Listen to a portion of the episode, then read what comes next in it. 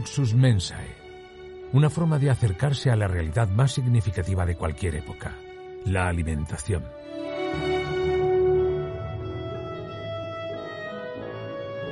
A través de ella conoceremos la historia de la humanidad, su cultura, su historia, los protagonistas, los productos y por supuesto la gastronomía. Luxus Mensae, un podcast producido por Rafael González y escrito y dirigido por Almudena Villegas.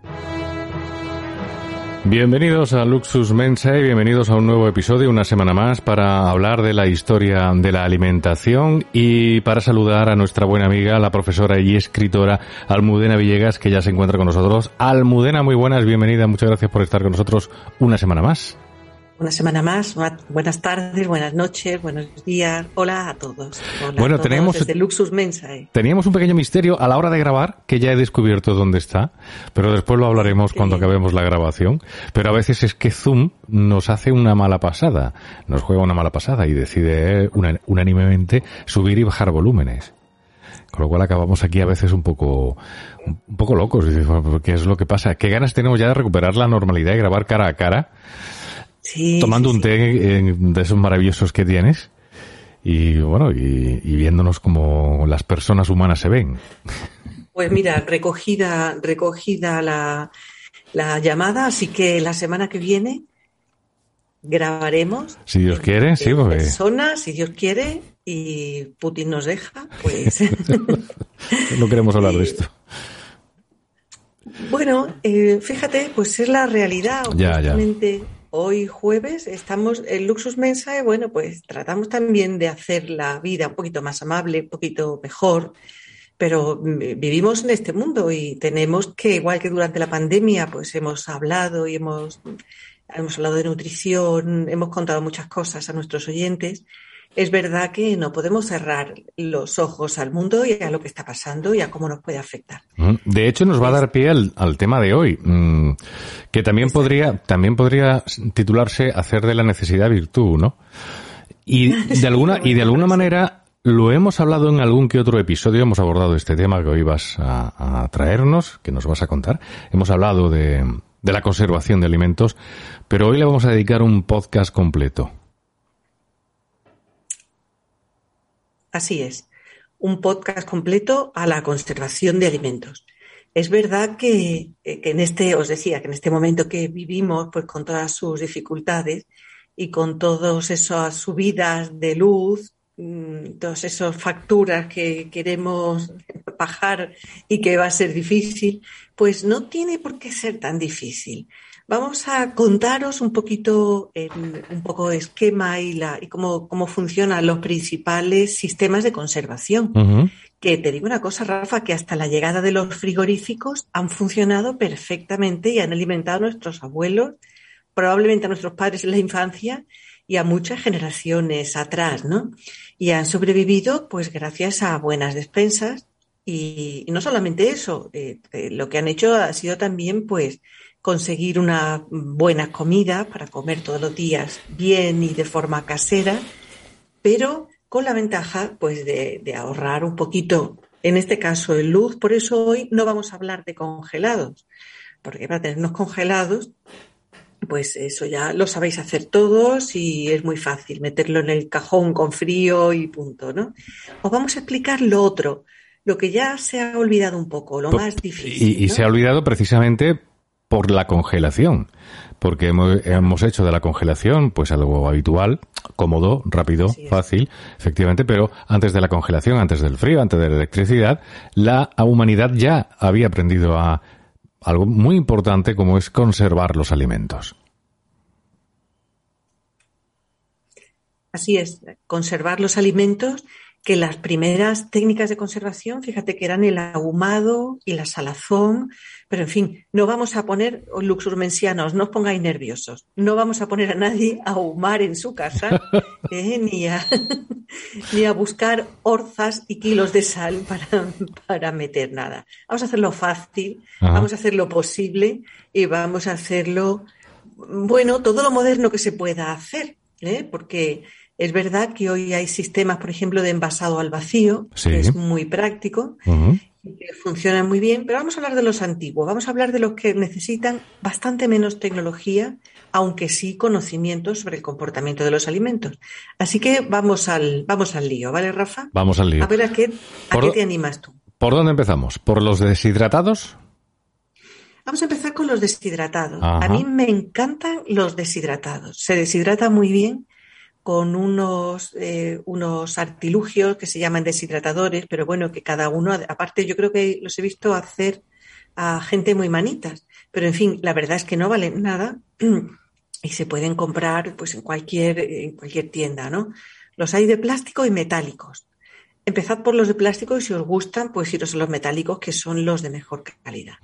Pero se puede deshidratar casi todo tipo de alimentos. A mí, por ejemplo, eh, con, estas, con esto de las conservas, lo que más me gusta es deshidratar fruta, verdura de temporada. Por una razón, porque es más buena y porque es mucho más barata. Entonces, ahora, por ejemplo, en invierno, pues me gusta hacer anillas de manzana deshidratadas que funcionan como chips, casi como en vez de tomar patatas, pues puedes tomarlas, las puedes, puedes poner un poco de canela, un poco de sirope de ágave, más que con mucho azúcar, y consigues un snack muy bueno, pero además tienes manzana fresca deshidratada que la puedes usar, claro que es verdad que después ya no se puede hidratar y comer cruda, pierde calidad, ¿no? Pero sí se puede usar, por ejemplo, para hacer una salsa de manzana, para hacer una guarnición o para hacer una tarta. Entonces tienes siempre en la despensa pues un tarro de esos chips de manzana, de la manzana que está tan buena ahora. Eh, bueno, ya se acaba la temporada de manzana, pero todavía está buena y está muy barata. Así que se puede aprovechar para hacer esos chips. ¿Qué más podemos deshidratar? Mira, se deshidrata muy bien eh, la zanahoria, el apio, el puerro, la cebolla, incluso la patata. En general, antes de deshidratar, es bueno blanquear los alimentos. ¿Por qué? Porque pueden tener alguna bacteria, aunque los limpiemos bien. Entonces los vamos a sumergir durante un minuto no más en agua hirviendo.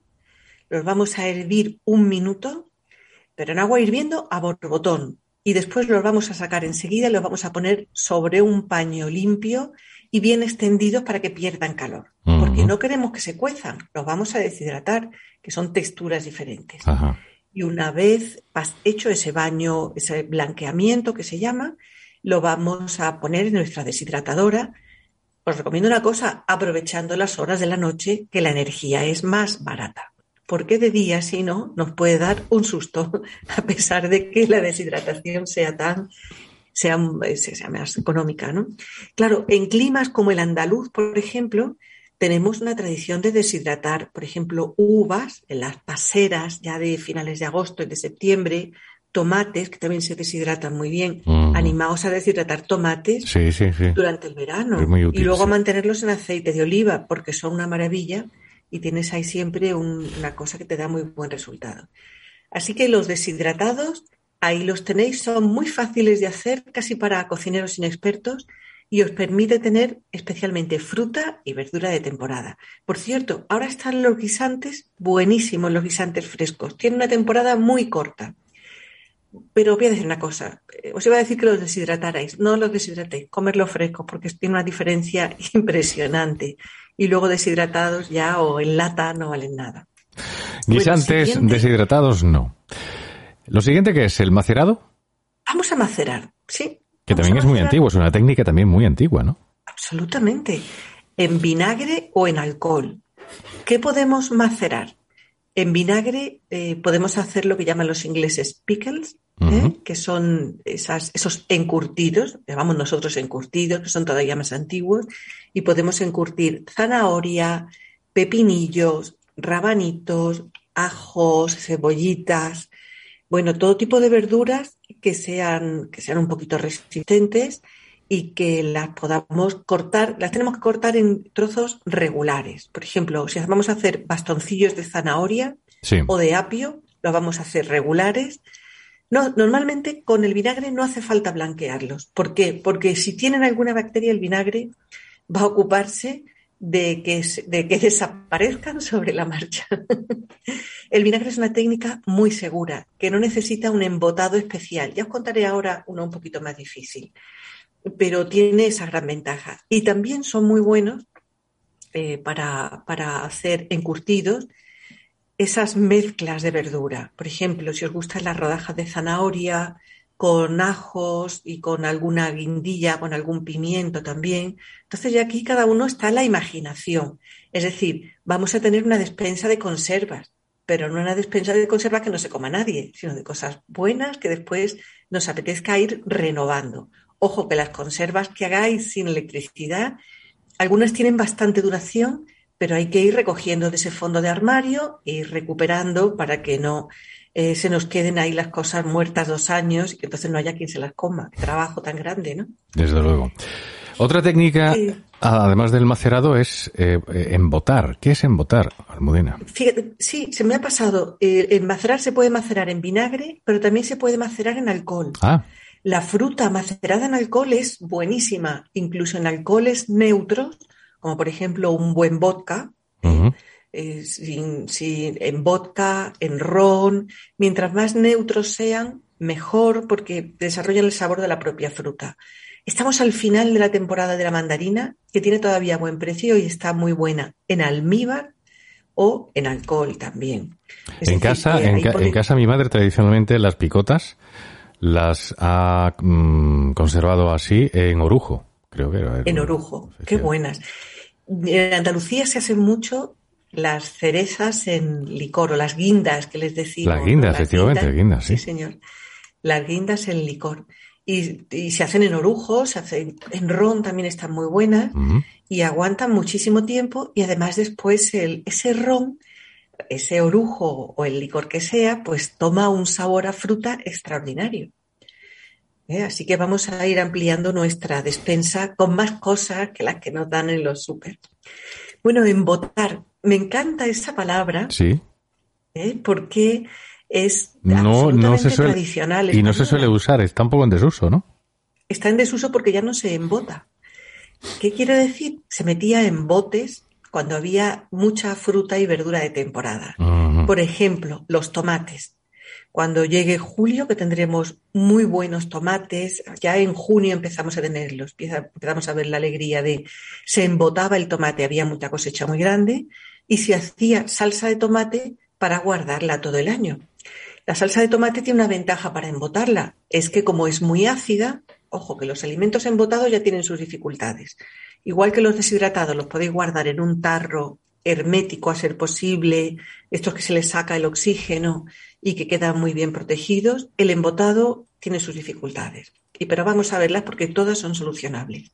Los alimentos muy ácidos se embotan muy bien porque esa propia acidez los defiende de, eh, bacterias, de, estropearse, de todo esto.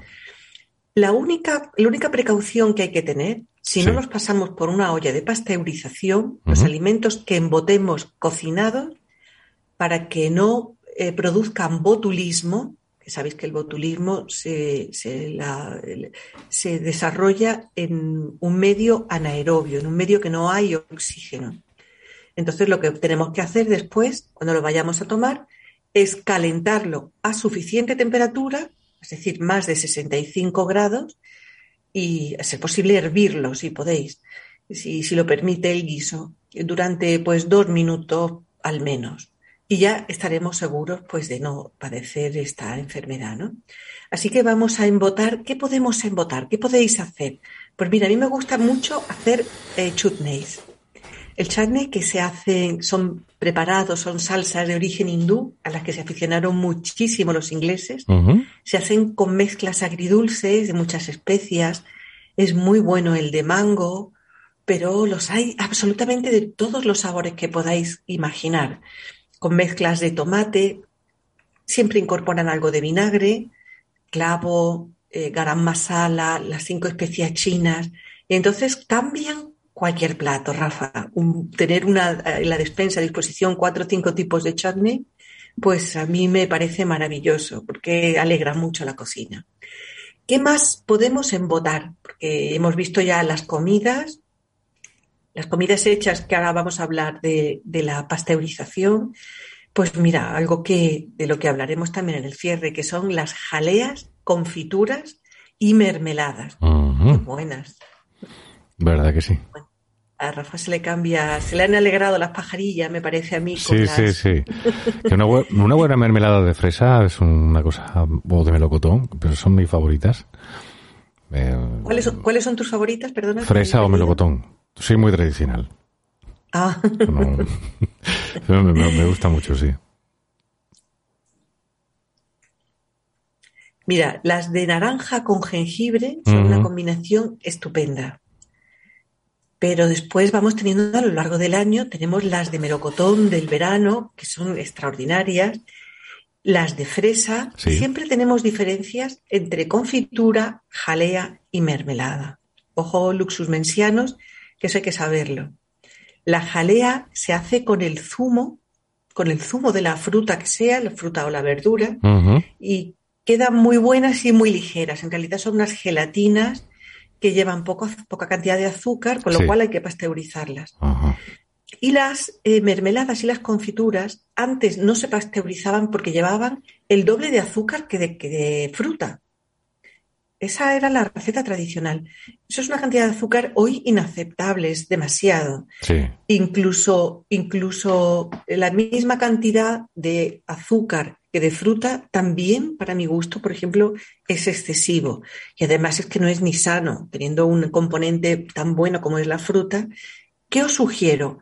Os sugiero utilizar una olla de pasteurización, que son muy fáciles de conseguir también, que se usan muy bien y que permiten que bajemos el nivel de azúcar y que además nos van a permitir no solo hacer confituras, jaleas y mermeladas, sino a embotar de verdad con seguridad para que nos duren hasta un año los guisos que queramos, sin tenerlos congelados.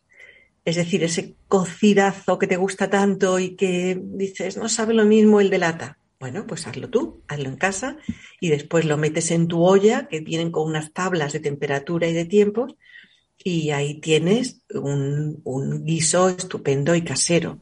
¿Qué puedes embotar? Todo lo que congelas lo puedes embotar. Puedes hacer salsa boloñesa, pollo guisado, unos muslitos ahí con champiñones, por ejemplo, y disponer pues de tus platos en casa a tu gusto sin tirar de la... Siempre, siempre me preocupa a mí lo de la luz, ¿no? Por eso estamos con este programa.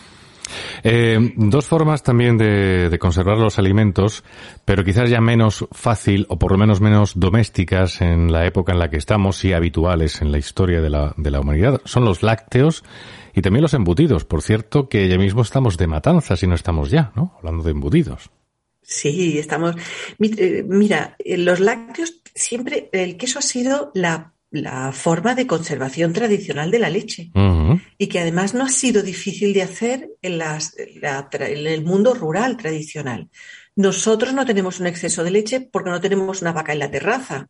¿eh? No sé si esto sería posible o no, o una cabra. Pero sí es verdad que quería contároslo porque también se pueden hacer quesos en casa cortando la leche cuando está hirviendo. esto sí os puede gustar. Eh, cuando la leche está hirviendo, le vamos a añadir, un, por ejemplo, en un litro de leche vamos a añadirle el zumo de un limón, más o menos 100 mililitros de zumo de limón puro, y vamos a ver cómo enseguida se empiezan a separar los sólidos de los líquidos. Es en unos grumos maravillosos que vamos a dejar escurrir bien y que después vamos a, vamos a tener toda la noche, eh, digamos, soltando ese suero, que no lo tiréis, porque el, el suero eh, tiene todavía muy buenas propiedades y se puede utilizar para guisar, por ejemplo, ¿no? O quien tenga mascotas, pues les encanta a los, a los perros las, el suero este, ¿no? Y con esa, con esos, con esos, con ese cuajo de la leche, pues se termina dando forma a los quesos. Así que ahí tenéis una idea por si alguien tiene, pues eso, una oveja en la terraza o algo así y, quiere pues aprovecharlo. Los embutidos, otra forma tradicional. Pero ¿qué necesitan los embutidos? Necesitan eh, conservarlos en un sitio frío, bien ventilado y orientado al norte. ¿eh? Esta es la forma tradicional. En Andalucía, ¿dónde se han hecho muy bien en muchos embutidos? Pues en zonas altas y frescas. En la Sierra de Ronda y de Cádiz, en la Sierra de Huelva y de Sevilla, En la zona de Granada hay muy buenos también, pero hacerlos en casa tiene muchas más dificultades. Bueno, pues es hemos... posible también. Sí, bueno, no sé, mm, veo complicado hacer un embutido en casa, pero todo se andará. Todo, todo se puede, te puede, se puede conseguir. Em, bueno, lo, otro es más fácil. Deshidratar es muy fácil y muy agradecido. Y embotar y macerar, pues también resulta muy útil si queremos desprendernos de carga en la, en la nevera y en el congelador y tener siempre pues una despensa estupendamente bien provista. Suelo hacerlo con la salsa boloñesa. Eh, ¿Perdona, Rafa? Que digo que suele hacerlo, lo de embotar con la salsa boloñesa. Si hago una salsa boloñesa, tengo ya para varios días. Ah, claro, pero porque la congelas o la dejas en frío. Pues la dejo en frío en el bote, sí, sí. Para varios días. Le haces, la pasteurizas, te buscas una olla de estas, la pasteurizas pues ya tienes salsa para el año. Pero eso ya es demasiado trabajo para mí. Debo ser, práctico. Mi vida es muy sencilla, pero muy complicada a la vez. Entonces no, no puedo, no puedo. Ojalá algún día. ahora, ahora que han descubierto los modernos, los modernos han descubierto ahora lo de cocinar el fin de semana para toda la semana. Creo que le llama, no sé cómo, tiene una palabra en inglés, evidentemente. Sabes que hay gente muy moderna que descubre cosas, ¿no? Que ya son más antiguas que el hilo negro, que se dice. Sí. pues, yo no, pues yo no soy capaz. Yo llego un domingo y yo no quiero cocinar. Solamente cocino, hombre, me esmero más el fin de semana, pero yo de pensar que me tengo que tirar un fin de semana cocinando para toda la semana es que me estreso solo de pensarlo, sinceramente. Entonces, bueno, puede ser divertido. ¿Qué, porque va a ser divertido. Tiene que ser un estrés. 28 platos para toda la semana. ¿Cómo, como, como, Ni muchísimo menos. Yo, un, buen plato el sábado, otro buen plato el domingo, bien curradito, bien cocinado. Eso sí relaja. Ese es un placer en la cocina. Pero pensar que vas a pasar un sábado por la tarde o un domingo por la tarde cocinando para toda la semana, yo sinceramente es algo que me... Que, a mí personalmente me estresa solo de pensarlo. Pero bueno, también es una, es una, lo digo para. Sí, yo pienso más en sábado por la mañana, por ejemplo, o algo así. Pero, pero sí se agradece hacer otras cosas, que no sea, que no sea estrictamente cocinar. Mm. De todas formas, es verdad que hay una, hay una tendencia que se mm. llaman los prepper, que, que, lo que hacen es pues prepararse para una hecatombe. Y esta gente pues cocina para en gran cantidad, eh, eh, pero en gran cantidad, pues casi como para tener eh, despensas provistas para un año. Es decir, más allá de tener una despensa pues normal, pues cocinan de una forma pues casi industrial, diríamos. Bueno. esto deviene de una forma de pensar. Sí. En fin, bueno, vamos a conocer la receta de esta semana que nos trae Almudena y que, bueno, está mm, es una receta particularmente dulce, además. Creo que hemos avanzado algo antes, pero bueno, hemos dado una pistilla. Hemos dado algo, sí. Sí, pero bueno, eh, ¿qué nos vas a preparar hoy, Almudena? Sí, vamos a ver. Es que hoy tenemos algún corte, noto, noto hoy algún corte. Nos perdonan nuestros oyentes, pero bueno, estas son las cosas que pasan. Vamos a hablar de la confitura de fresas. Y para ello vamos a utilizar la fresa completa, nada de la jalea con el zumo, no, no. Vamos a hacer que esta confitura sea una satisfactoria porque es dulce y es buena, pero que sea, os voy a dar unas proporciones que son bastante ajustadas y tiene menos azúcar de lo normal. Aunque sí, Rafa, a esta hay que guardarla en la nevera o que pasteurizarla. Te veo comprando la olla, lo veo, lo veo. pues sí. Lo veo, te veo te veo pasteurizando. Mirad, vamos a coger un kilo de fresas. Que vamos a enjuagar bien. Muy bien. Vamos a quitar el corazón y la, parte verde. Y le vamos a añadir 80 gramos de azúcar por cada kilo. 80, ¿Eh? gramos, de azúcar por cada kilo. Es suficiente para endulzarla. Es suficiente. Vamos a añadirle el zumo de medio limón y al final vamos a necesitar dos gramos de una gelatina que se llama agar-agar por cada kilo. ¿vale? Vamos a utilizar agar-agar o pectina de manzana, también podemos hacerlo. ¿Qué es lo que vamos a conseguir con esto? Pues vamos a conseguir que quede densa la preparación sin necesidad de añadirle tanto azúcar que nos quede excesivamente dulce. Entonces vamos a poner las fresas troceadas, a mí no me gustan muy pequeñas, me gusta encontrarme después con trocitos de fresa. Así que según os guste, según os guste. le vamos a añadir el azúcar y el limón y lo vamos a dejar ahí dos horas, ¿eh? que, quede, que quede cociéndose eso, pero, pero cerrado en una olla, en una olla de acero inoxidable, claro. Y después pues, vamos a empezar a ponerlo a fuego suave, lo vamos a mover, se irá disolviendo y empezará a oler toda la casa a fresas para desmayarse de ese olor. Y cuando hayan pasado pues aproximadamente 15 minutos, prácticamente nuestra mermelada estará hecha, nuestra confitura. Es entonces cuando le vamos a añadir el agar agar, 2 gramos por kilo para conseguir que quede espesa. ¿Que no tenéis agar agar? No pasa nada, no se lo pongáis. Os quedará más líquida, pero estará igualmente buena.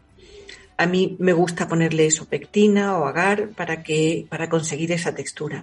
Y enseguida lo podéis meter en un bote eh, que esté, lo hayáis puesto en el lavaplatos, que haya conseguido muy buena temperatura para que esté perfectamente limpio, ¿no? Desinfectado.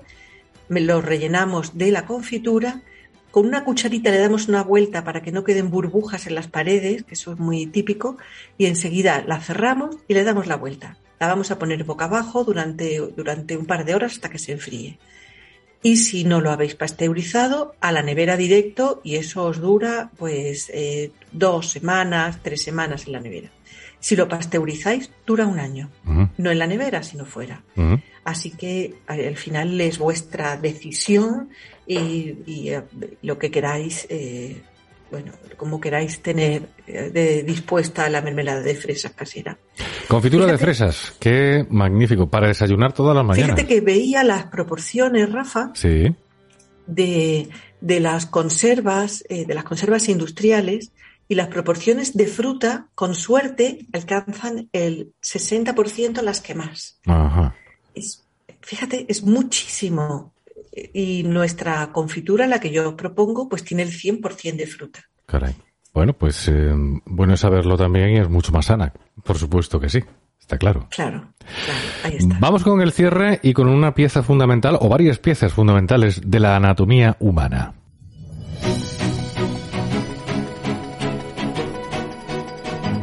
Luxus mensae, el cierre. Una parte fundamental de la anatomía humana, Almudena Villegas, son los dientes. Así es, no solo de la anatomía humana, sino el primer contacto con lo que nos interesa el luxus pensar que es la comida, ¿no?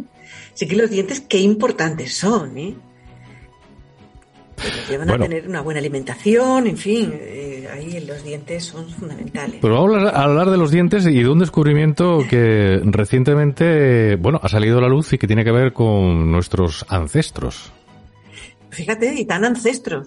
Es el grupo, hablamos del grupo de antropología dental del Centro Nacional de Investigación sobre la Evolución Humana y el Laboratorio de Evolución Humana de la Universidad de Burgos. Es decir, la gente que está estudiando Atapuerca, es un yacimiento maravilloso con el Homo antecesor que se descubrió en la Grandolina y los homínidos de la cima de los huesos. Ojo, Rafa, que estamos hablando entre 860.000 años y 430.000 años. O sea, ahí se dice, ahí se dice nada. Estos no sé qué conservas hacían, probablemente las de humo, que no, que no los recomendábamos nuestros oyentes antes, ¿no? las del humo y la sal. Bueno, pues fíjate qué interesante que los resultados de esta investigación confirman que esta, que, esta, que estos, estas especies tenían un desarrollo relativo de los molares más rápido que el de los humanos modernos. Es decir, el desarrollo dental, cómo se desarrolla el esmalte del diente, tiene una relación, tiene correlación con la maduración esquelética. ¿Qué quiere decir? Pues al final que la combinación de un estudio de los dientes y otro sobre la maduración esquelética nos permite comparar a, esos homínidos con los hombres actuales y nos dice que los de Atapuerca ya eran adultos entre los 14 o los 15 años. Bueno, fijaros, es un, es un, es una conclusión absolutamente fascinante, pero bueno, interesantísima, porque claro, nos está diciendo una cosa muy importante, que esta gente, que tenía una vida mucho más corta que la nuestra, vivían muy poco, eran ancianos, a lo mejor pues con 30 años, pues, podía ser una edad, ¿no? Si ya eran adultos con 14 o con 15, es decir, tan jóvenes, pues eran capaces de reproducirse, de tener toda la fuerza, todo su desarrollo muscular y todos sus dientes. Todos sus dientes y todo su esqueleto maduro. Hoy un adolescente de 14 años no tiene el esqueleto maduro, ni la maduración dental total, ni nada de esto. Es decir, estamos, sabemos que este estudio de los molares del Homo antecesor pues nos está contando que eran muy diferentes a nosotros. O sea que los dientes tenían el mismo uso, como es normal, pero verdaderamente una especie que, que tenía una diferencia sustancial con nosotros. Y es que con tan jóvenes, pues eran adultos, eran fisiológicamente adultos, por lo menos. Así que ahí lo tenéis, un interesantísimo descubrimiento que a mí me ha llamado poderosamente la atención porque siempre me preocupan mucho los dientes y, ese primer acercamiento y esa, los dientes que nos, que nos hacen eh, permitir deglutir bien el alimento, estar sanos.